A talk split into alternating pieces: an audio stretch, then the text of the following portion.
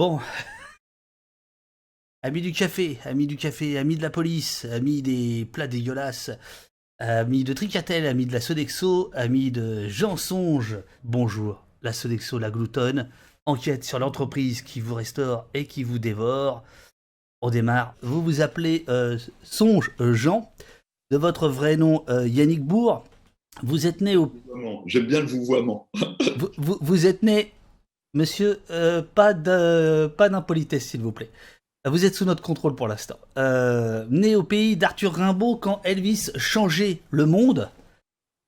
Vous êtes auteur de BD, vous êtes écrivain, dont un ou deux poulpes, vous avez été peintre, vous, avez, vous êtes chanteur, vous avez été journaliste, vous êtes un saltimbanque total, en fait, on ne sait pas exactement qui vous êtes, ce que vous faites. Euh, vous avez été l'auteur de la dernière interview de Jean-Patrick Manchette et nos services vous ont donc repéré comme agitateur politique à Moissac. Euh, mais hélas, ça n'a pas suffi. Et vous êtes l'auteur de deux, euh, de deux livres, de deux enquêtes, contre toute attente, parce que vous n'êtes pas du tout un enquêteur au départ, donc ça, on va en parler. il y a quelques années, ce super bouquin, Ma vie atomique sur le nucléaire, et on parlera de cette nouveauté Sodexo La Gloutonne, dont j'ai parlé. Comment ça va, Yannick? Je le répète, écoute, mon ami, très très bien. Ici, il fait beau, il y a une belle lumière, je suis très bien, je suis à l'aise. Qu'est-ce qui t'a pris à t'intéresser à ce truc qui a priori n'a aucun intérêt, qui s'appelle la Sodexo? Je, je, veux dire, aucun intérêt dans le sens où, a priori, dans notre dans notre monde, dans notre univers, euh, la Sodexo, c'est pas, pas trop notre affaire. Je pourrais pas te donner une vraie réponse en vérité. Ah, euh, hormis pour le nucléaire où c'était devenu une obsession et ça s'était imposé, le sujet était venu vraiment, euh, je pouvais pas faire autrement. La Sodexo, non, ça serait mentir de dire que c'est la Sodexo que j'ai une espèce d'apparition thématique en me disant tiens, je vais m'intéresser à la Sodexo de la famille et tout. Non, je réfléchissais plutôt autour de la richesse, de l'accumulation de richesse. Qu'est-ce qui poussait des, personnes à vouloir accumuler tous les jours davantage dans une espèce de, conquête irrépressible et de soif et d'appétit comme ça, euh, insatiable. Le cliché dans un monde fini en vouloir toujours plus, c'est une absurdité. Mais qu'est-ce qui pousse, qu'est-ce qui anime ces gens de vouloir à tout prix, on va dire, conquérir le monde? Parce que c'est vraiment ça, le cas de la Sodexo, c'est vraiment conquérir le monde euh, du nouveau-né jusqu'au vieillard euh, en EHPAD. Et puis donc j'avais plusieurs plusieurs idées autour de ça. Et puis plutôt que de prendre des figures connues comme Bernard Arnault, Pinault, tout ça, qui sont très médiatisées et tout, la famille fondatrice de la Sodexo, la famille Belon, ils sont très discrets, ils n'apparaissent pas dans les médias. Quand ils apparaissent, c'est dans des magazines spécialisés pour parler vraiment de leur société, de leur vision de la société, le bien-être, la satisfaction du client, tout ce baratin.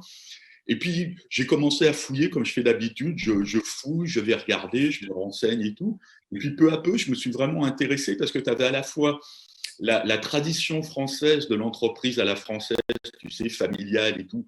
Parce que le fondateur, il a 90 ans maintenant, il a commencé dans les années 60. Toute petite entreprise à la française, dans, le fonctionnement assez patronal de l'époque, tu sais, euh, euh, le bon patron, les ouvriers, etc., etc.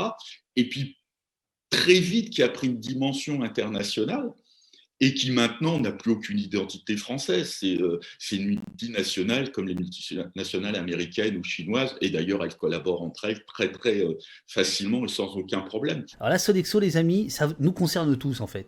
Tôt ou tard dans la journée, il y a la Sodexo qui... juste pour euh, dresser la table, page 18, tu nous dis, enfin plus exactement, tu cites justement Sophie Bellon, alors qui est l'héritière, euh, qui est la, patronne du, fondateur, qui est aujourd'hui à la tête de la Sodexo. Sophie Bellon, dans les colonnes des échos, euh, nous dit Notre potentiel de marché est 50 fois supérieur à notre chiffre d'affaires de 21 milliards d'euros. Peut-être un jour toucherons-nous un milliard de consommateurs. Et page 57, c'est ta méthode de, hein, de, distiller les informations euh, à 40 pages d'écart. La Sodexo est numéro 2 mondial de la restauration collective, derrière le britannique Compass, beaucoup moins euh, diversifié. 100 millions de clients servis quotidiennement, 100 millions de clients servis quotidiennement dans 67 pays. Et le business rapporte 21,95 milliards d'euros à l'entreprise, un bénéfice net de 665 millions, c'est à peu près, à peu près ce qu'on fait ici au poste. Mais revanche, ce que tu dis, c'est qu'elle paye ses en France. Voilà. Euh, ça, c'était juste pour qu'on ait un ordre d'idée. C'est énorme. Oui, ouais, c'est énorme, c'est énorme. C'est la, la, première euh, entreprise privée de France, euh, plus gros employeur privé français dans le monde. C'est-à-dire, c'est 470 000 employés, je crois. et dont, dont une faible proportion est en France d'ailleurs. Ça se passe vraiment à l'étranger. Alors blablablo que je salue nous dit dans le chat Sodexo c'est tellement bon que je perds 5 kilos à chaque fois je suis hospitalisé. Bon. euh, J.A.J. Sodexo me fait penser à Tricatel dans l'aile ou la cuisse. En fait, la Sodexo, c'est presque un prétexte pour parler de l'arrogance capitaliste, de la folie des grandeurs de, ce monde-là. Euh, et en fait, page après page, tu, euh, cites des grands patrons, euh, ou des patrons peu connus, mais qu'importe de grosses entreprises, qui sont dans un délire de, de absolue. C'est ça qui t'a qui t'a porté en fait. C'est vraiment ça, c'était à travers l'exemple de la Sodexo, c'était une façon aussi en effet de portrait portraitiser, portraiturer Non, portraitiser, c'est ce qui se dit dans la, dans la presse. Portraiturer, c'est les peintres. Disons, esquisser les portraits de, de, ces, euh, de, de, ces gens absolument euh, je dirais presque en dehors de la condition humaine ordinaire, quoi, qui, dépasse tout à fait en effet l'entendement. Il y a plein de mini-portraits comme ça où je me suis amusé. Tu as l'Américain qui a racheté l'OM, euh, l'Olympique de Marseille et tout, Franck Marcourt. Donc ça me permet des petites digressions, mais qui pour moi sont toujours en rapport avec le sujet. Je peux parler de son divorce avec sa femme, qui a été le divorce le plus coûteux de Californie, de l'histoire de la Californie. Et à la fin, je révèle que sa femme, finalement, est quand même l'ambassadrice des États, était l'ambassadrice des États-Unis sous Trump. Donc il y a quand même toujours des connexions entre le monde économique, le monde politique, euh, de, personnes qui paraissent éloignées au départ et qui finalement font partie de la même sphère politico-économique. Et tu as, les géants de la Silicon Valley, tu as, euh, les Chinois, tu retrouves la, vice-présidente Douai, euh, euh, alors je ne sais pas si je prononce bien, la grosse société chinoise, la multinationale, qui est absolument incroyable, qui est quand même plus que soupçonnée de... Huawei, Huawei. Huawei. C'est notre sponsor, tu dis pas du mal, s'il te plaît. De, de, lien avec les services secrets euh, chinois, etc., etc. Euh, je, ne révèle pas, mais enfin, j'indique qu'il y a eu un plan quand même en 2015 qui a été absolument inédit dans l'histoire française, où Hollande a réuni une cellule de crise uniquement consacrée euh, à, ces géants chinois, tellement ils savent que c'est euh, un, ex-responsable de la DGSE dit que de toute façon, oui, il est ce sont, enfin, c'est de l'espionnage, quoi, c'est de l'espionnage industriel, c'est de l'espionnage euh, militaire, militaro, etc., etc. Et Sodexo travaille aussi avec eux sans aucun problème. Elle travaille avec Google, enfin, tout ce monde est interpénétré. je cite aussi Sodexo a fait un grand, grand meeting en 2017 à Londres sur les, sur les 30 ans à venir. C'était ça aussi qui m'intéressait en tant, là en tant qu'écrivain presque de romans noirs et, aimant la science-fiction, c'est qu'ils ont une vision du futur et qu'il faut vraiment se pencher là-dessus parce que c'est eux qui dessinent notre futur. Ça, c'est notamment la, fin de ton livre, euh, euh, les deux derniers chapitres, on, y viendra, qui sont apocalyptiques. on, peut le dire comme ça. Et c'est vrai, et c'est bien que tu dis ça parce que ton bouquin, euh, je t'ai provoqué sur Facebook en disant le journaliste Yannick Bourg parce que bah non, c'est pas du tout un bouquin de journaliste au sens où euh, euh, l'auteur, l'auteur de polar et l'observateur du, de, la patte humaine que tu es depuis toujours, on, le, on, le, on, le, sent dans le page après page dans le, dans le bouquin. C'est pas, c'est pas une une enquête convenable et convenue euh, de journaliste. Il y a ça, il y, a, la rigueur des faits, mais euh, euh, tu es dans l'interprétation. tu passes ton temps à, te moquer d'eux quand même. Tu n'es pas, très respectueux. Je, je, ne sais pas, mon bon monsieur. J'ai essayé comme dans le nucléaire, si tu veux, même si évidemment on a tous des a priori, des partis pris de départ ou des notions même un peu floues et puis peu à peu, tu, affines ton point de vue et tout, tu découvres des choses. Et puis, euh, bah, tu, creuses. Moi, c'est un, travail de. Je creuse, quoi, je creuse, mais à partir des sources qui sont disponibles, des sources officielles. Je cherche pas, euh, la, plupart du temps, mes sources viennent de la Sodexo, euh, des échos, euh, enfin le magazine Les Échos, Valeurs Actuelles, des trucs comme ça que je lirai jamais. Mais c'est intéressant aussi de se pencher là-dessus, Forbes, le magazine des riches, etc. Finalement, si, si, c'est intéressant. Tu apprends vraiment beaucoup, beaucoup de choses. Le travail que je fais, c'est parce que j'ai du temps, je peux m'y consacrer, mais je pense que quelqu'un avec un cerveau moyen comme le mien, une intelligence, peut-être moyenne ou légèrement au-dessus de la moyenne, il hein, ne faut pas exagérer, et serait capable de le faire. Serait capable de le faire. La petite différence peut-être que je peux apporter, c'est en effet au niveau du ton et de l'écriture. Mais les infos brutes, etc., je ne fais pas de révélation. Tout, tout, est disponible, tu vois, c'est en ce sens-là, en effet, où je ne suis pas journaliste, je ne vais pas sur le terrain, je n'interviewe pas les gens. C'est proche des... Euh, j'aime beaucoup les romans de John Le Carré, et John Le Carré, par rapport à ses héros noirs, etc., il y a toujours dans les, euh, les bas-fonds ce qu'il appelle les borrowers, c'est-à-dire des furets, c'est-à-dire des petites mains qui vont chercher l'info intéressante. Tu vois, ils sont dans les archives, ils sont dans les papiers, ils vont chercher une vieille interview, un article de journal que personne n'a vu, puis décortiquent, et ils mettent tout ça en lien. C'est du montage aussi. Enfin, tu, tu connais ça euh, bien, aussi bien que moi. Nous parlons à nos amis euh, qui, sont en train de, euh, qui ne savent pas forcément. Donc euh, euh, il, faut, il faut que tu racontes. Et c'est ça qui est quand même hyper troublant, je trouve. C'est que, alors, donc, parfois, tu nous, tu nous expliques comment tu obtiens telle ou telle info, jusqu'à nous parler, par exemple, d'un PDF qui n'est pas téléchargeable et qui est illisible, il faut le lire à la loupe. Et, bon, mais ça, mis à part, ce qui est assez extraordinaire, c'est que euh, ces gens-là ne se cachent pas. C'est-à-dire que leur cynisme, leur arrogance est totalement euh, admise. Il y a quand même quelques réglementations qui les obligent quand même à rendre des comptes. Mais il s'arrange toujours, en effet, que quand il rendent ses comptes, soit ça reste quand même sur des sujets pointus comme l'écologie, le développement durable et les précautions à prendre, ça reste très flou. Et comme tu l'avais souligné tout à l'heure, dans un langage totalement imbitable. C'est même plus de la novlangue, quoi. Euh, moi, ça me fait hurler de rire. Euh, quand, quand tu appelles un concierge dans un immeuble de la Sodexo, euh, c'est chief officer ou je sais plus quoi, en plus c'est toujours de l'anglais, tu sais, un peu bâtard, il euh, n'y a plus de concierge, quoi. Euh, tu as, quelqu'un qui est préposé, c'est happiness officer pour mettre de l'ambiance dans les bureaux.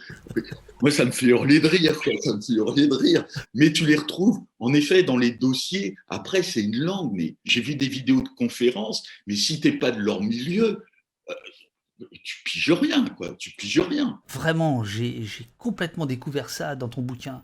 Euh, la Sodexo Défense Service, c'est-à-dire le département militaire, enfin, euh, comment tu pourrais dire en deux mots, juste en deux mots, juste pour... Euh, oui, tout ce qui concerne l'armée, l'armée française. Tout ce que l'armée peut privatiser ou Sodexo intervient. Et donc ça va jusqu'au ministère de la Défense, on, va parler de ça. sur l'aspect luxe de la Sodexo, qui n'est pas forcément le, plus, le plus connu c'est même assez délirant, c'est-à-dire que le Tour de France, le Super Bowl, euh, la Tour Eiffel, enfin pour les mecs qui sont absolument partout. Peut-être que tu peux nous parler de l'oncle Fernand, du, hangar à Anchois, à Marseille, 1966. C'est les débuts de la Sodexo. À ce moment-là, il y a un H euh, dans la Sodexo, et puis ça va être perdu. Qu'est-ce qui se passe? C'est qui ce Fernand? Il tenait une entreprise maritime qui faisait la liaison euh, de ravitaillement de marchandises entre Marseille et l'Algérie ils étaient déjà bien implantés, si tu veux, sur les territoires. Et euh, donc Pierre Bellon, le fondateur de la Sodexo, euh, c'était a, priori quand même dans sa jeunesse une sorte de branleur. Il l'avoue, euh, il l'avoue, branleur quand même qui avait des ambitions parce qu'il serait bien vu préfet. Et puis son père lui a dit "Oh mais préfet, tu vas t'enquiquiner, tu vas t'emmerder, ça, ça, va pas te plaire."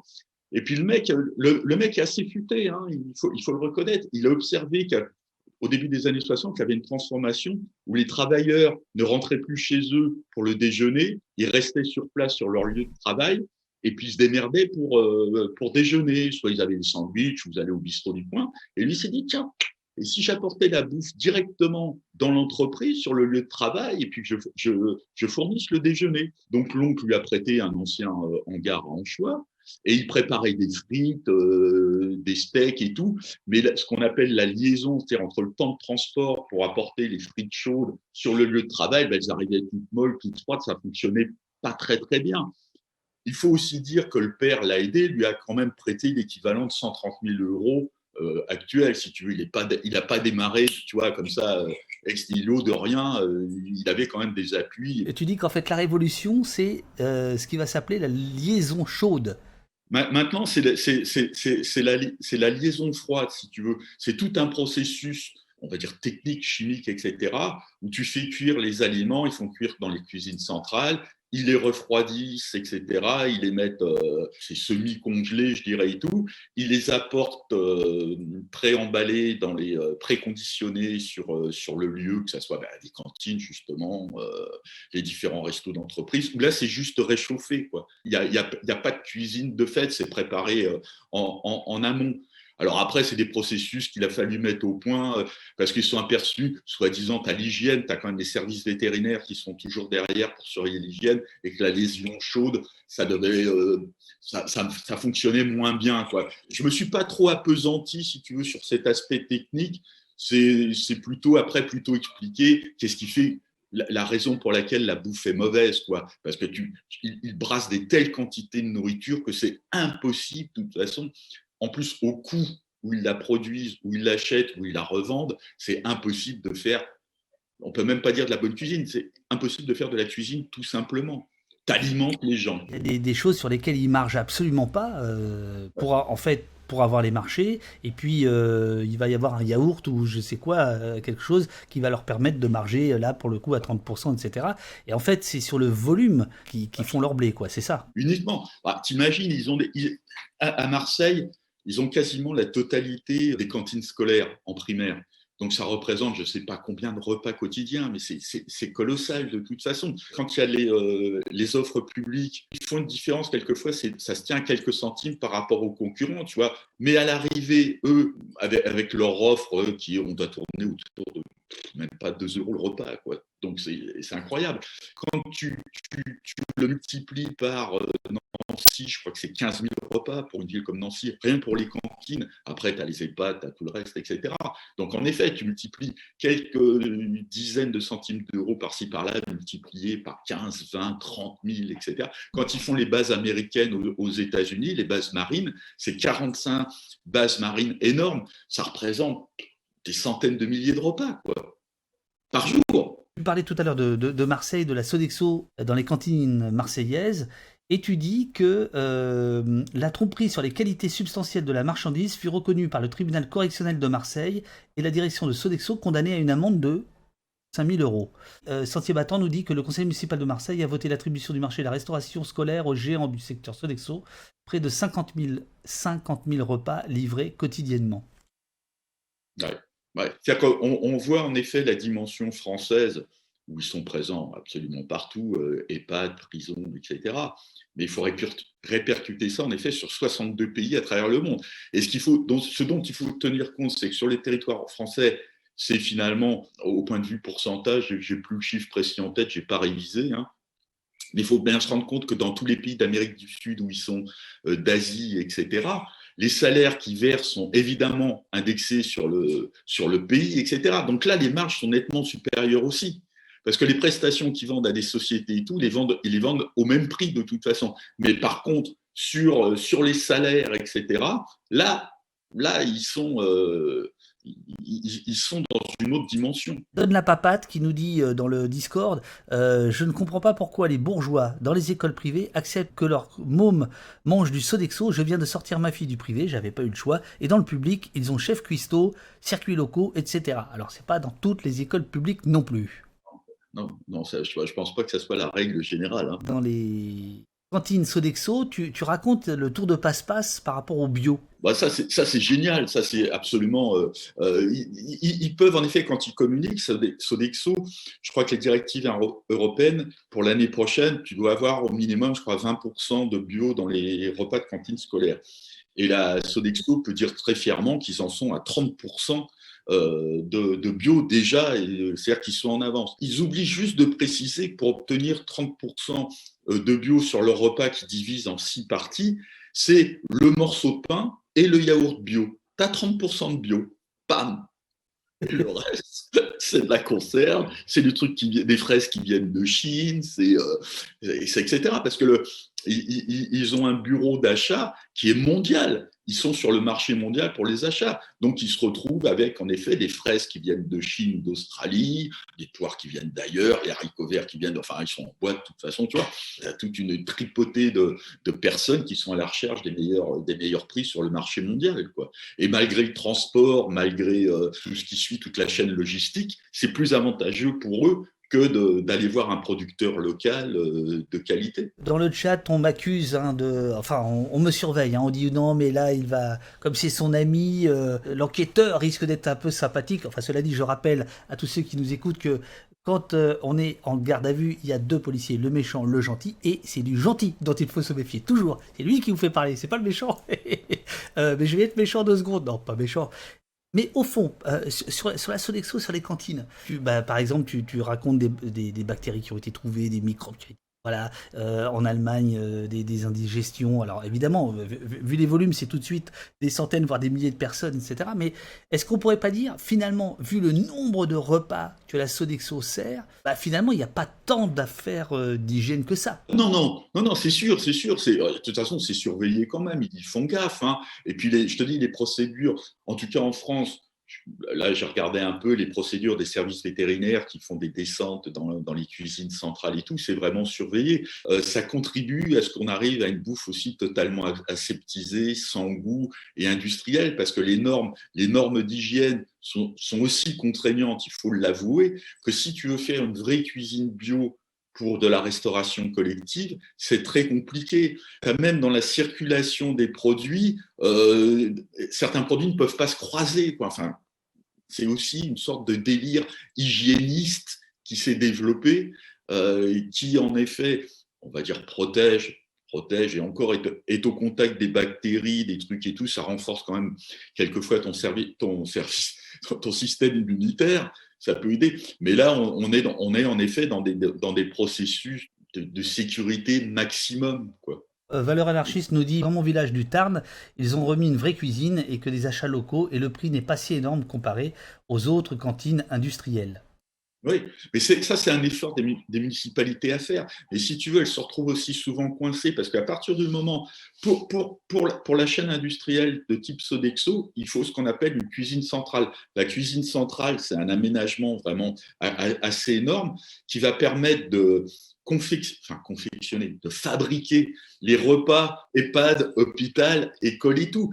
Donc, une fois que la cuisine centrale est construite, et en général, c'est la mairie qui s'engage à la construire, ça coûte quand même énormément d'argent. Si tu veux te séparer de la Sodexo, ça veut dire que tu mets en panne tu mets à l'arrêt la cuisine centrale, donc tu perds ton investissement. Il y a évidemment un, aspect de la, Sodexo qui, euh, m'a particulièrement parlé, puisqu'on est au poste, c'est euh, l'univers carcéral, euh, c'est la prison. Alors je peux euh, retrouver page 201 par exemple, ce, que tu nous, dis en, 2015, Sodexo Justice Service.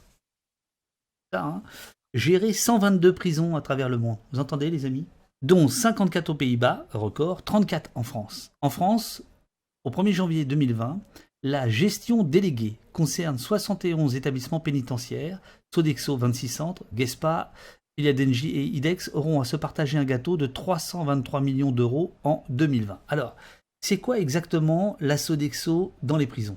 Ce qui cherche maintenant la Sodexo, on a, l'idée de la restauration collective qui, représente la 80% à peu près de son chiffre d'affaires. Mais tu as tout ce qui est à côté, tout ce qu'ils essayent de développer, c'est ce qu'ils appellent les services qualité de vie, c'est-à-dire de faciliter la vie. Ils sont très soucieux de, nous rendre la vie meilleure, tu ils sont bienveillants. C'est des humanistes, ces gens. C'est ça que tu comprends pas, toi. C'est comme les policiers, c'est des humanistes. Ils veulent le bien du monde.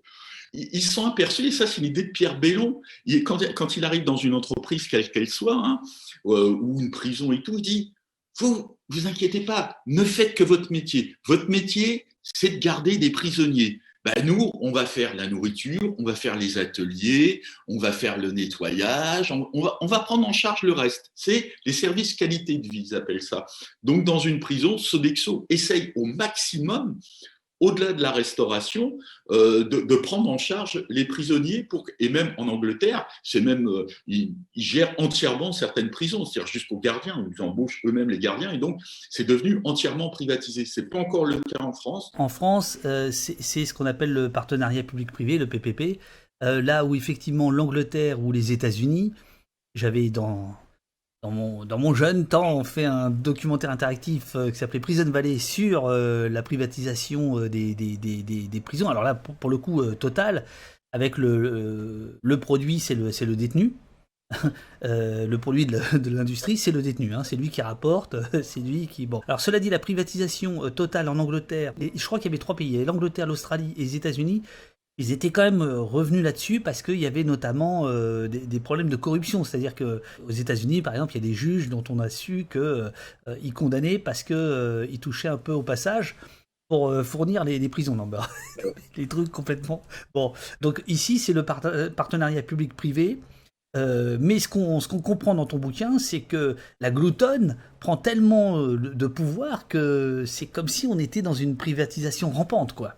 Ah oui, oui, oui. Et puis, en plus, tu as des abus qui ont, été, qui relevés. De toute façon, les, les, PPP, la Cour des comptes le dit, tout le monde le dit, euh, ils sont penchés justement à la Sodexo, les rapports à l'armée et tout. Euh, c'est foireux, de toute façon. Euh, dans le meilleur des cas, il n'y a, aucun avant, il y a, pas d'avantage. C'est la même chose que quand c'est géré par l'entreprise même ou l'armée ou la prison. Et la plupart du cas, tu, tu, payes plus cher de toute façon. 18 euros, je crois, par mois pour une, une télé et 5 euros pour un frigo et il n'y a pas de tarif pour ceux qui n'ont pas les moyens de s'offrir quoi que ce soit. Non, non, non. Ouais, ouais. Tu veux, les, euh, les, rémunérations euh, dans les ateliers sont en dessous du, du, bar, enfin, même pas du barème officiel. C'est-à-dire, de, ils, sont la, plupart du temps en dessous du, du minimum euh, prévu par la loi. Page 208, je vais le lire. T'as vu ici, on lit. Hein. Ah, mais attention. Ah non, attention. Ah, parce que. Moi, je relis pas. Comment? Je relis pas. Toi, tu relis pas, moi, je lis. Les postes de travail attribués aux détenus, attribués aux détenus étaient au nombre de 93, payés en moyenne. On n'est pas chez les cons ici. 1,50€ de l'heure. Dans les ateliers, c'était environ 60 personnes qui étaient en poste, ouvrez les guillemets. Tous les opérateurs en production sont rémunérés selon le nombre de pièces réalisées, fermez les guillemets, ce qui leur faisait un royal 3,26 euros de l'heure en moyenne, ouvrez les guillemets, le seuil minimum de l'administration pénitentiaire fixé à 4,21 euros de l'heure n'est pas atteint par Sodexo. Ouais, ouais, on gratte. Ce qui fait que le, pécule euh, moyen des, euh, des personnes qui sortent de prison, et ils ont, ils ont fait une moyenne des estimations, c'est ridicule. Quoi. Tu, tu sors avec un peu plus de 100 euros ou quelques centaines d'euros si, alors que tu as bossé euh, normalement, je dirais. Il y a eu cette grève dont tu parles, cette manifestation des employés de la Sodexo euh, qui ont manifesté leur mécontentement sur leurs conditions salariales et de travail devant le centre de détention. Donc ça, c'est les employés, c'est pas c'est pas les détenus euh, qui eux-mêmes se, sont euh, se sont plaints de, des conditions de de, de, travail, etc. et là, comment tu comment tu expliques ça? C'est loin des yeux, loin des loin des comptes tant qu'il n'y a pas une intervention euh, ou, judiciaire ou, autre qui viendrait euh, normaliser tout ça, ou en tout cas de, rendre ce système moins cruel, moins, euh, moins, agressif, etc., bah, ça continue. En, Angleterre, quand ils sont appropriés les, prisons anglaises, ils ont divisé le nombre de gardiens par deux avec le même nombre de détenus, etc. Donc, euh, évidemment, les, conditions de travail ne peuvent que se dégrader de toute façon. Il y a un scandale en Angleterre. Euh, la Sodexo a aussi une filiale euh, pénitentiaire. Bah, le, scandale, c'est que si, tu parles du reporter de la BBC, c'est ça. qui s'était introduit en caméra cachée, parce que qui s'est fait embaucher comme gardien, et qui a filmé euh, le quotidien des, gardiens et tout, et il s'est aperçu que bah, la prison, de toute façon, était, euh, était aux mains des, euh, détenus. la drogue circulait librement, c'était, c'était un vaste foutoir, un vaste bordel, etc. Et, et, la Sodexo a, a communiqué que la situation réelle n'était pas comme ça, mais c'était uniquement dû en effet aux conditions, euh, euh, je dis, restriction des, postes, suppression de postes, etc., etc. Dans les prisons françaises, Sodexo assure la restauration donc, le transport des détenus, l'accueil des familles, la maintenance, l'entretien des espaces verts, l'hôtellerie, le nettoyage, les ateliers de travail. 30% des détenus ont une activité rémunérée, dont 12% dans les ateliers. Les entreprises clientes équipements industriels, automobiles, agroalimentaire, confection, recyclage, ont sous le coude une main-d'œuvre à coût très réduit et très flexible. Et là, tu fais citer, tu cites une chef de vente de la direction de la croissance de la fidélisation par Sodexo Justice Service. Elle s'appelle Mathilde Saussure. Et voilà ce qu'elle nous dit. Elle est sympathique. Nous sommes très réactifs.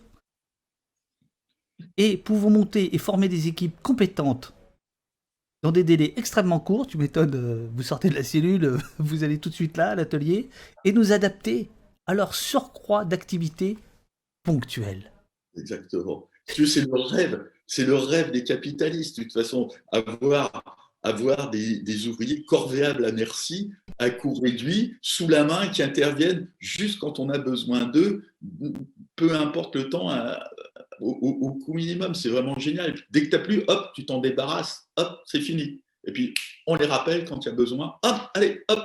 Donc, c'est un rêve. Autre euh, secteur qui est pas loin, on va dire, c'est l'armée. C'est quoi la Sodexo Défense Service? C'est tous les services que propose cette belle entreprise philanthropique à la, à, l'armée française. quoi. C'est qu'est-ce qu'ils mettent à disposition, justement, ces facilités de vie, cette qualité de vie dans le cadre militaire. Et leur coup d'éclat, ça a été quand même, puisque c'était le plus gros chantier euh, partenariat privé, euh, public-privé, ça a été la construction du nouveau ministère de la Défense, le Pentagone français. Quoi c'est pareil, euh, c'est la démesure qui a coûté 5 milliards, plus de 5 milliards euh, d'euros. Donc c'est Bouygues qui a assuré la construction et Sodexo s'occupe, on va dire, du reste, comme ils le disent. Vous, votre business euh, au, ministère des Armées, bah, c'est de, s'occuper, on va dire, des affaires militaires. Mais la Sodexo, à côté de ça, va dire, nous, on se charge de, de, tout le reste. Une nouvelle fois la restauration, euh, l'entretien des bâtiments, nettoyage, les, euh, euh, les espaces verts, etc., etc., la conciergerie. Le, alors c'est un nom spécial dont évidemment je me souviens plus. Pour apporter quand on a besoin lors d'une cérémonie le drapeau français ou le drapeau d'un pays étranger ou l'hymne d'un pays, ben, c'est la Sodexo qui apporte les drapeaux au lieu de commémoration, etc. L'hymne, tu vois, euh, l'armée s'occupe plus de ce, genre de broutilles euh, euh, où, nos brillants cerveaux militaires n'ont pas besoin de se pencher sur ce genre de choses. Ce que tu dis à Ballard, donc là où il y a le nouveau ministère de la Défense dont tu viens de parler, 15 km de couloir, 750 chambres, 450 salles de réunion, une piscine, un salon de coiffure, tarif homme 15 euros, tarif femme 25 euros, bah oui, hein. 980 euh, sanitaires, 270 distributeurs automatiques de boissons et confiseries dans 6 hectares d'espace vert, rejetant 2100 tonnes de déchets par an. Sodexo mobilise 500 employés pour proposer 15 prestations de services et assurer quotidiennement 7 jours sur 7, 24 heures sur 24, de 7500 à 9000 repas, deux cuisines centrales d'approvisionnement, 17 services, deux brasseries, un salon des officiers réservé à l'élite, etc., etc. Voilà. Alors c'est vrai que c'est beaucoup de chiffres. On m'a un peu reproché qu'il y ait beaucoup, beaucoup de chiffres quand même dans le, dans le bouquin sur la Sodexo. La Sodexo qui t'a reproché ça? C'est indispensable parce que les, les, chiffres expriment vraiment la réalité de ce monde. C'est un monde quantitatif qui n'est plus qualitatif, qui, qui parle uniquement de volume, de kilométrage, de tout ce qu'on veut, de tout ce qui est mesurable, on va dire, de poids, euh, mesure, etc. Et, après, on en arrive évidemment aux chiffres, là, au coût. Et, là, ça m'a fait marrer aussi parce que les, responsables qui ont signé ce contrat n'ont pas dû faire attention, je suppose, à des alinéas, etc. Parce que une fois que tu confies en effet ton entreprise, enfin non pas ton entreprise, mais style le ministère à la Sodexo ou autre, euh, il faut bien voir que quand ils prennent tout en charge, ça a vraiment un coût. Et ils sont aperçus au ministère des Armées que, par exemple, changer une serrure, ils ont fait faire un devis. Ah ouais, ça c'est dément. Ils demandaient 5000 euros. Non, non, non, non 5000 euros, c'est pour le euh, changer le sens de la porte dans les deux sens. Hein très bien, très bien. Bonne mémoire, très bonne mémoire. Donc, euh, changer, oui. C'est un métier, monsieur. C'est un métier, euh, Radio Pirate. Hein. Respect, respect, respect. Donc, c'est ce, que je, ce que je disais tout à l'heure, c'est que, vous voyez, le, rire de ce monsieur, bah, en fait, il est, il est sur toutes les pages. C'est-à-dire, une espèce de petit ricanement, un peu nerveux. et donc, tu, tu, tu, racontes effectivement, à un moment donné, ils veulent changer le, la porte battante dans les deux sens. Il y a le devis et bon, tu donnes tous les chiffres et à la fin tu mets entre parenthèses devis refusé. c'est marrant parce qu'à chaque fois que je te parle de l'armée, tu, tu, renvoies sur le Pentagone français, mais en réalité, je trouve qu'il y a beaucoup plus glaçant. C'est page 187. En fait, la Sodexo, euh, elle travaille dans les opérations militaires extérieures de la France, ce qu'on appelle les OPEX, au Tchad, au Kosovo, en Afghanistan. Elle crée ce que, tu appelles, ce qu'ils appellent des bases vie, notamment à, Kaboul. Euh, tu dis le 8 août 2009, Sodexo raflait le contrat et le 15 décembre, le premier petit déjeuner était servi. Le prestataire devait aussi sécuriser l'approvisionnement, terre, air, mer. Une, une opération logistique comportant de gros risques à Kaboul le 2 août 2018.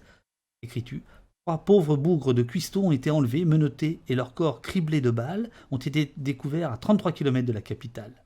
Le marché était signé pour 5 ans avec une clause de remboursement en cas de départ des forces armées avant ce terme. La France retirerait ses troupes militaires à la fin de l'année 2014. Le prix de revient moyen d'une journée d'un soldat à Torabra tournait autour de 25 euros. Donc, c'est-à-dire que la Sodexo, avec ses sourires dans nos cantines, avec ses sourires dans nos EHPAD, avec ses sourires dans nos restaurants d'entreprise, fait aussi euh, la bouffe, l'intendance, et pas que ça, pour les militaires français. Au Tchad, euh, au Liban, euh, en Afghanistan, etc. Ouais. C'est le package total, quoi. Là, ils prennent tout. Ils construisent eux-mêmes les bases vie, non seulement pour l'armée, mais même pour d'autres sociétés dans les coins les plus reculés du monde et les plus inaccessibles souvent. Là, ils livrent clé en main la totalité de l'infrastructure et les services. Là, on peut dire que c'est 100%, euh, c'est 100% Sodexo, c'est privatisé à, 100%. Donc, t'imagines, en effet, un, soldat français à l'étranger, quand c'est géré par Sodexo, coûte par jour 25 euros euh, à, notre République. Tu as des rapports qui, euh, de la Cour des comptes et d'autres organismes qui, qui épinglent les coûts faramineux et l'augmentation constante de ces frais, de toute façon. Je ne sais plus entre, je crois que c'est entre 2014 et 2017, mais l'augmentation, elle est phénoménale. Quoi. Des coûts, ils ont fait des comparatifs. Et ça, ça prend, je sais pas, 17-20% euh, d'un coup, sans qu'il y ait d'explication. Et, et, et, et, même quand ils, quand ils auditionnent les gradés euh, en opération, des commandants, des colonels, des généraux, les, mecs font les innocents. Ah ben non, on n'était pas au courant, on ne savait pas. Euh, les services précis savent même pas dire en quoi il, en quoi il consiste. Tu vois, enfin, c'est une espèce de, de flou qu'ont euh, souligné justement la, les, les, membres de la Cour des comptes. Tu as, une espèce d'insouciance le blé, de toute façon, c'est pas important, tu vois, c'est pas notre blé, c'est le blé de l'État, enfin, contribuables, etc. Ah bon, euh, on ne savait pas, quoi. Ah, ici, là, page 198, tu dis euh, euh, seules neuf sous-fonctions logistiques sont autorisées. Les conditions du personnel en opération, le soutien des personnels, le carburant, les acheminements stratégiques, opératifs et tactiques, la prévention des risques professionnels en opération, la protection de l'environnement, le soutien au stationnement, le maintien en condition opérationnelle du matériel et le soutien santé.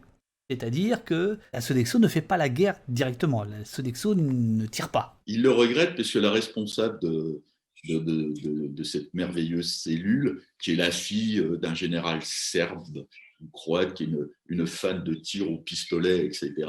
Elle, son seul regret, c'est qu'en effet, la Sodexo ne puisse pas offrir des, mercenaires, des soldats privés comme le font les États-Unis. Elle a l'air de vitupérer un peu en disant c'est un scandale, des milliards nous échappent chaque année parce que la France refuse euh, qu'il y ait des armées privées alors qu'on pourrait intervenir euh, nous-mêmes sur les champs d'opération, euh, théâtre des opérations militaires, etc. Mais bon, pareil, il y a un rapport de la Cour des comptes qui épingle, qui met vraiment en garde, je le cite assez longuement, sur, euh, sur cette dérive quoi, de vouloir privatiser en effet euh, les, actions militaires.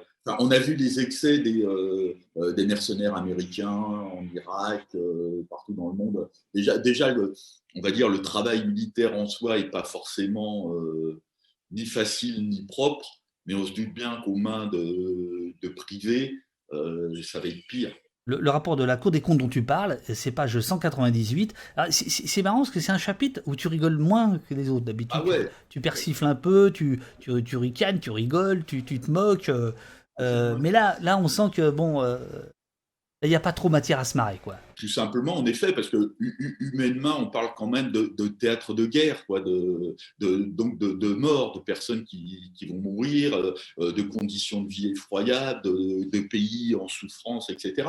En rigoler ou être un peu, euh, c'est plus délicat, c'est plus délicat. Peut-être qu'il y aurait moyen de, trouver une façon de tourner sans dérision, en dérision.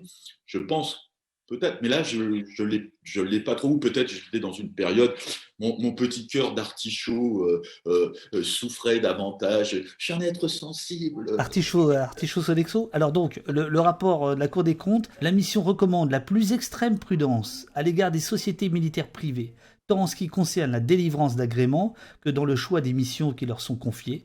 Elle demande au ministère de la Défense de définir rapidement le périmètre dans lequel il pourrait faire appel au service de, ces sociétés. La Sodexo voudrait, euh, voudrait aller jusque-là ou pas? Mais c'est évident que la tendance, elle, est là. Je veux dire, toutes les niches où ils peuvent, quelle que soit la taille de cette niche, où ils peuvent, ils peuvent s'introduire euh, et l'investir. La Sodexo, contrairement à ce qu'on pourrait penser, s'intéresse aussi évidemment au monde, euh, au monde du luxe. Euh, donc tu as tout un, tout un chapitre qui s'appelle Strass et paillettes. En deux mots, est-ce que tu peux nous dire jusqu'où la Sodexo s'infiltre? Ben, elle, s'infiltre en tout cas sur la région parisienne très très loin, puisque c'est elle qui gère le centre de Clairefontaine de, l'équipe de France de foot. Euh. L'entreprise Resto Collectif, qui on va dire était une immense pieuvre comme ça, qui couvre on va dire un domaine euh, de l'alimentation quotidienne, triviale, etc. Et puis à côté, il y a la, vitrine de la Sodexo qui, qui montre qu'elle est capable aussi de s'occuper de d'autres niches et de les investir, parce que ce qu'elle vise en vérité, c'est les stades ce qu'on appelle aux États-Unis les arénas, et, donc d'offrir aussi là, tout, tout, leur service qualité-vie, c'est-à-dire de boissons, de sandwichs, de loges VIP, etc. Enfin, de prendre en effet, hors le match de football en lui-même, de prendre tout ce qu'il y a autour, tout, ce qu'on peut imaginer, qui dépasse même, euh, même quand on n'y pense pas, eux, eux, ils y pensent. Quoi. Donc ils se sont dit, Paris, ça serait bien pour ça pour faire venir les investisseurs étrangers, de leur montrer de quoi on est capable, au Lido, à la Tour Eiffel, les trucs un peu de luxe et de représentation. Donc, ils ont aussi les pâtisseries Le Nôtre, tu vois, les traiteurs, enfin, les traiteurs Le Nôtre, ils ont embauché des grands chefs gastronomiques pour la Tour Eiffel. le plan pour conquérir la, Tour Eiffel était assez fabuleux, quoi. Ils ont mis une équipe de, je crois, 100 personnes, ça a dû coûter un million d'euros pour euh, de mise au point du dossier, quoi. Il paraît qu'il était très volumineux. Oui, alors ça, ça, j'ai relu la, phrase deux fois parce que je n'en revenais pas. Il dépense des millions euh, juste pour présenter un projet, quoi. Ils sont en capacité de le faire, donc pourquoi, pourquoi te priver, tu vois? Pourquoi, pourquoi ils se priveraient? Mince quand même, si moi je pouvais mettre un million d'euros pour préparer un livre, euh, où j'irais à travers le monde, parcourir le monde pour euh, révéler je sais pas quoi, non, je le ferais pas, comme toi. Alors, le, la Tour Eiffel, c'est une bataille, il y a une bagarre entre, les, entre chefs. Moi, les cuistots, je rigole aussi un, peu avec eux, quoi, parce que les chefs cuistots, tous les trucs qu'on fait, euh, autour d'eux, tu vois, qui, serait, qui, ferait de l'art et tout, c'est quand même une vaste rigolade, quoi. Puisque euh, la, nourriture, elle finit en caca que tu mets dans tes, ta culette de toilette, quand même. Quoi. Il faut pas quelle que soit la qualité de ce que tu manges, ça finit quand même en merde. Donc, il y a un moment, il faut arrêter. faut arrêter. S'ils donnent des noms tartignoles à toutes leurs conneries, ça va un peu, tu vois. Là, là on peut se moquer, par contre. La Sodexo, euh, donc si j'ai bien compris, elle est à Roland-Garros. Elle est euh, à la Tour Eiffel, au Lido, parce que ça, ça génère moins de, de, pognon. C'est plus une question d'image ou de caution artisanale ou... Sodexo s'inspire pas, tu vois, le luxe, les paillettes, justement, le strass, l'espèce de truc de star, de people et tout ça. Donc il faut que tu aies des noms. Dans ce style-là, il y a, y a, le Tour de France. Ouais. Ils ont aussi un partenariat avec le, Tour de France. Ah, depuis, depuis, depuis une éternité déjà. Alors là, c'est là c'est étonnant si tu veux parce que le Tour de France, j'ai vraiment creusé et j'ai pas. Ils ont un service euh, dopage? Non. non, je déconne, je déconne. Je déconne, je déconne. Les avocats de la Sodexo qui regardent le truc, euh, le droit à l'humour, ok?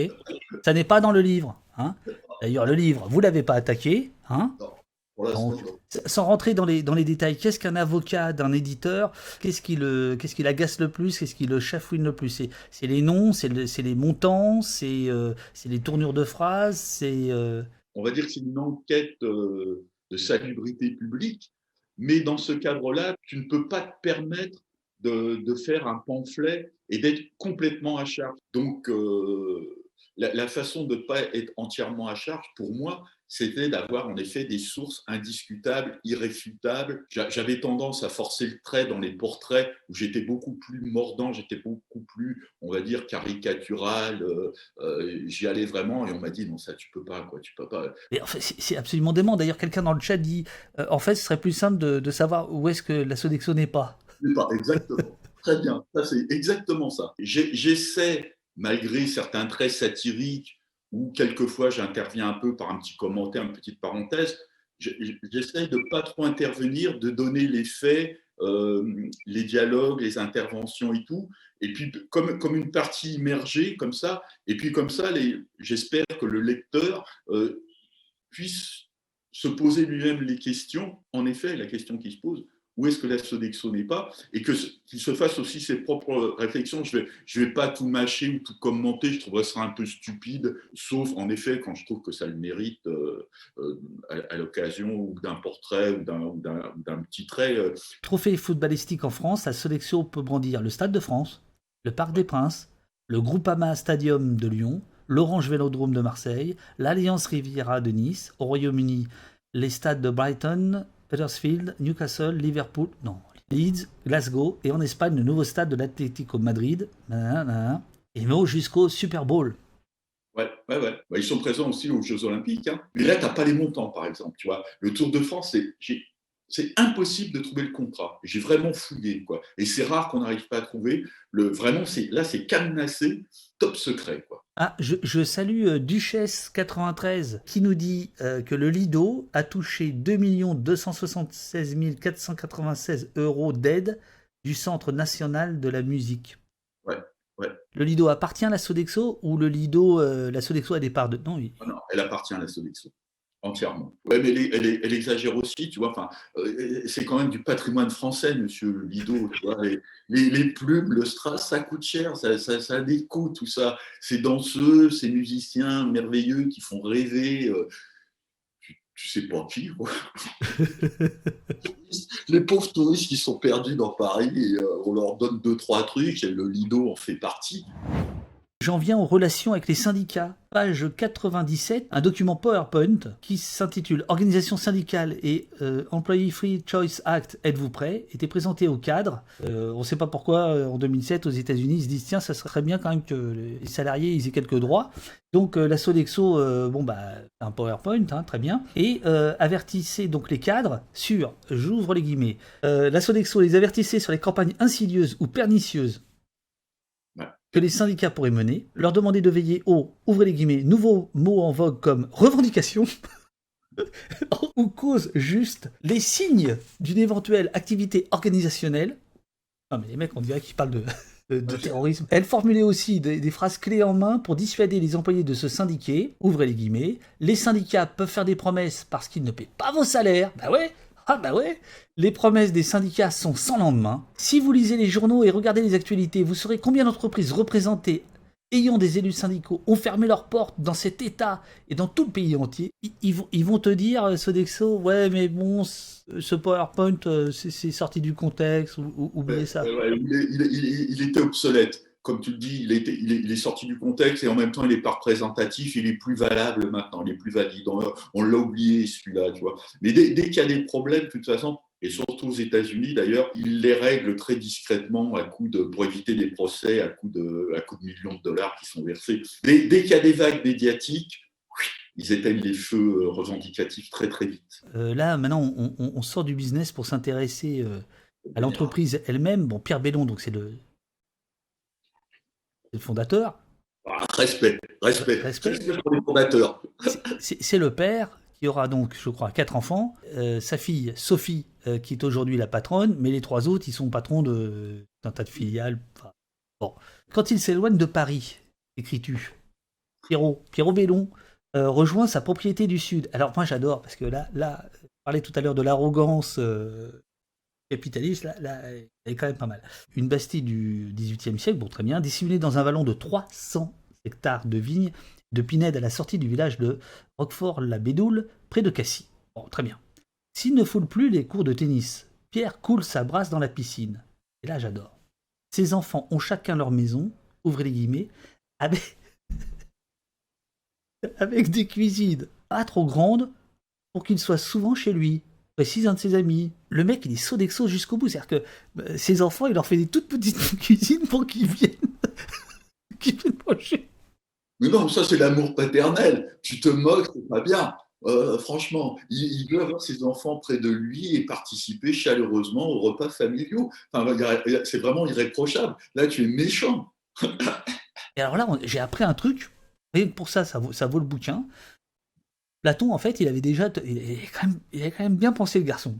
Alors, euh, les institutions de la cité grecque prohibaient la pléonexie, que tu traduis par l'avidité carnassière, avoir plus, toujours plus. Donc déjà, voilà, la, cité euh, grecque hein, avait déjà dit ça, c'est pas bon, hein, ça c'est pas bon. Dans les lois, Platon énonce que le rapport de 1 à 4 ne doit pas être dépassé entre les patrimoines des hommes libres. Le bien commun doit disposer de tout ce qui franchit cette ligne. Mm. Pour Henry Ford, l'écart entre les salaires ne devait pas excéder un rapport de 1 à 20. Et la Sodexo? Si l'on en croit le site de l'Observatoire des multinationales sur l'échelle française des salaires de 2017, Sodexo figurait la seconde place des entreprises les plus inégalitaires. Juste derrière Carrefour, le rapport entre la rémunération totale accordée à un haut dirigeant et à un employé était de Duchesse qui a lu le livre. Ah à la bonne réponse, c'est ça, 225. Donc là, ils sont pas du tout euh, platoniciens, euh, les amis. Non, mais ils sont quand même très raisonnables. Parce qu'écoute, sur l'échelle euh, des salaires des patrons français, et c'est ce qu'ils communiquent d'ailleurs très très bien, ils sont en dessous des 5 millions d'euros annuels. Ils sont dans une tranche moyenne entre 2,5 et 3 millions d'euros par an. Alors franchement, il n'y a pas de quoi les critiquer. ce sont des gens raisonnables, tu vois, ils sont dans la moyenne. une fois qu'on a rigolé sur l'échelle des salaires, on, rigole moins euh, le paragraphe d'après, parce que euh, voilà, voilà ce que tu nous dis. Euh, page 74. Et si vous bossez dans une cuisine centrale de 780 mètres carrés comme celle de Nancy, qui prépare plus de 7500 repas quotidiens, votre journée de boulot débutera à 4h30 du matin dans une atmosphère constamment froide, hiver comme été, pour mieux préserver les aliments. Les conditions de travail sont éprouvantes, comme la multiplication des gestes répétitifs. Les bas salaires ne sont que le reflet d'emplois peu ou pas qualifiés. Il y a donc ces deux derniers euh, chapitres euh, qui sont qui sont assez apocalyptiques. Alors il y a comment? C'est la clé. C'est la clé. Ils ont vraiment une vision du futur et ils rejoignent des transhumanistes comme Ray Kurzweil aux États-Unis qui bossent dans des labos secrets entre guillemets de Google avec des budgets de fonctionnement faramineux de plusieurs centaines de millions de dollars et ce qu'ils veulent, c'est de toute façon euh, coloniser.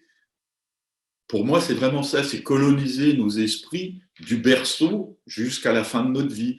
C'est-à-dire que faciliter notre vie pour eux, c'est être complètement intrusif, invasif, et euh, où, où, ce qui pourrait faire la qualité de notre vie, là, pour nous, réellement, la richesse de notre vie, qui est quand même la surprise, le hasard, les rencontres, etc., où là, tu entres dans un monde où tout est prévisible, tout doit être calculable, passe par les algorithmes. Tu n'as plus de chair, tu n'as plus de rencontres, tu n'as plus d'échanges. C'est, ça passe par des applications, ça passe par des plateformes. Donc tu atomises complètement les relations humaines, tu individualises totalement, tu, les, tu les compresses, tu les réduis à une seule, une seule essence presque et tout, et tu les coupes.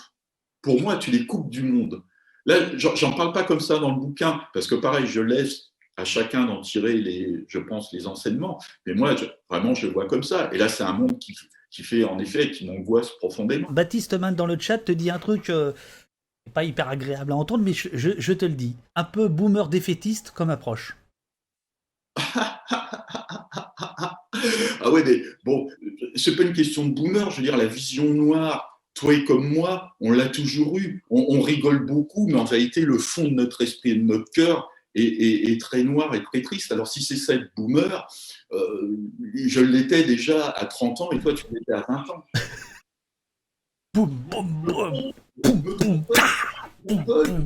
Au début, j'étais surpris que tu te lances quand même dans une attaque au lance-flamme sur la technologie, euh, et jusqu'au moment où tu cites Damasio, il nous met en garde hein, sur le fait que ceux qui vont pouvoir euh, être immortels, c'est Sarkozy, c'est Steve Jobs, etc., et qu'on n'en veut pas. quoi. J'invite cette personne qui nous écoute, que je suppose plus jeune, plus jeune que moi, bien évidemment, à, voir les délires de Ray Kurzweil sur l'immortalité, sur le protocole de cryogénisation de son corps euh, euh, qui m'a fait hurler de rire quand même. Le mec, il pense en effet qu'on va cryogéniser, qu'on le, on le fera ressusciter quand les moyens techniques le permettront. Ils ont quand même ça en tête. Je veux dire, les délirants, ils sont là. Euh, c'est pas moi qui délire. La Sodexo là-dedans, qu'est-ce qu'elle nous prépare? Ah ben, elle est en lien avec Huawei, avec Google. Préparer, je te dis, tout, toute cette transition numérique. Ils ont été ravis, je pense que quand même de l'expérience de confinement, de Covid. Je pense qu'il ne faut pas sous-estimer leur pouvoir de nuisance. Tu vois. Pour la Sodexo, me semble-t-il, ils sont même pas cyniques. Ils ont l'air d'y croire. Quoi. Je crois que c'est quand même la technologie qui mène l'économie et pas l'inverse. Euh, on va créer des dispositifs technologiques numériques maintenant essentiellement, et après, on met les moyens de production en marche pour, euh, pour les produire en grande quantité. J.H. Bonnet, est-ce qu'on peut observer une activité de la Sodexo autour de l'Assemblée nationale contre le développement des cantines bio? Ah, alors là, euh, chapeau, je ne sais pas. Là, il va falloir, monsieur euh, Bourg, Yannick, Songe, Jean, que vous expliquiez. Qu'est-ce que tu me sors? Pierre Bellon? C'est quoi ce titre? Pierre Bellon, le cinquième Sex Pistols. et, comme à la télé, vous le, saurez après la pub. Pierre Bellon, le cinquième Sex Pistols. Et alors là, non mais là, j'avoue que tu as trouvé des trucs quand même complètement dingues. Moi, je pense que tu travailles en source ouverte, comme disent les flics. C'est-à-dire que euh, tout est sous la table. Hein. Tu, tu, ne vas pas, sur la table, pas sous la table, sur la table. Euh, et alors, tu as trouvé des choses quand même incroyables. Moi, je n'avais pas vu ça, disons. L'été 2019, c'était signalé par deux événements aux intitulés ridicules, écris-tu. Le Bon Marché organisait une exposition intitulée, non mais j'ose pas le dire. Si, si, si. So Punk, rive gauche, montrant, ouvrez les guillemets, une certaine idée du punk, chic, moderne, twisté par une sophistication toute parisienne, sans rien perdre de sa subversion.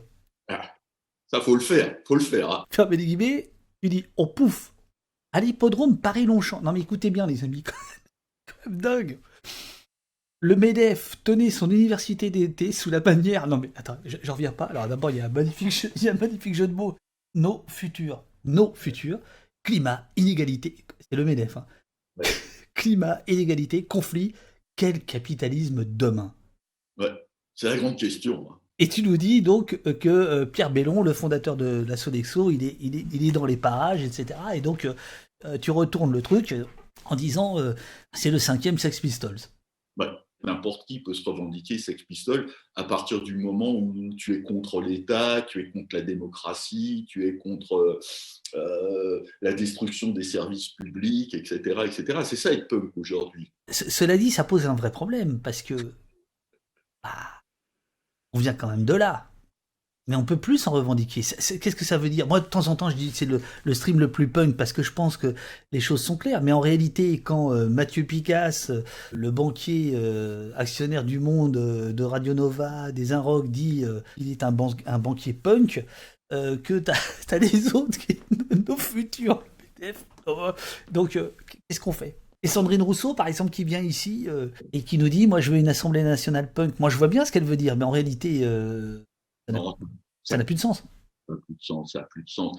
Tu, le sais bien. Moi, moi j'ai fait une croix sur tout ça. J'ai fait une croix sur tout ça. Sur, j'y crois plus du tout. Euh, toutes ces mythologies qu'on s'est inventées, tout ce, tout ce on a cru, tout ça, c'est fini. Moi, maintenant, tu le sais bien, j'écoute de la musique classique. Hein. Moi, j'écoute Bach maintenant. Hein. Je ne suis pas d'accord avec toi là-dessus, mais bon, euh, sans être du tout dans le formol, parce que ce qui, ce qui est insupportable aussi, c'est l'autre versant qui, qui, est de, de, dire euh, attention, euh, les dieux punk, le truc, les, les, soirées diapo, les groupes Facebook, c'est pour moi, ça c'est absolument horrible. Mais il me semble que, par exemple, ce qu'on est en train de faire, euh, euh, ça s'inscrit quand même dans le do it yourself, ça s'inscrit quand même dans l'autopublication, et donc il reste quelque chose. Pour moi, il reste quelque chose. C'est pour ça que je ne peux pas dire euh, c'est terminé. Il y a, peut-être, si tu veux, les, les, derniers filaments d'une trace brûlante de la vie. Oh, eh, vous, avez vu le, vous avez vu le romancier là? C'était le quart d'heure souvenir. Mais donc aujourd'hui, pour, terminer là-dessus, aujourd'hui, toi, tout ce qui est musique électrique, t'as arrêté en fait. Quasiment. Ouais. ouais. quasiment, quasiment. Ça va te faire bondir, mais euh, en effet, euh, C'est plutôt euh, musique du monde, musique classique en effet, le silence, oui, le silence, les oiseaux, les animaux qui nous accompagnent, tout ça, tu vois. Truc vraiment. il, est temps, il est temps d'arrêter ce live. Arrêtez les dégâts. Ah, stop, stop.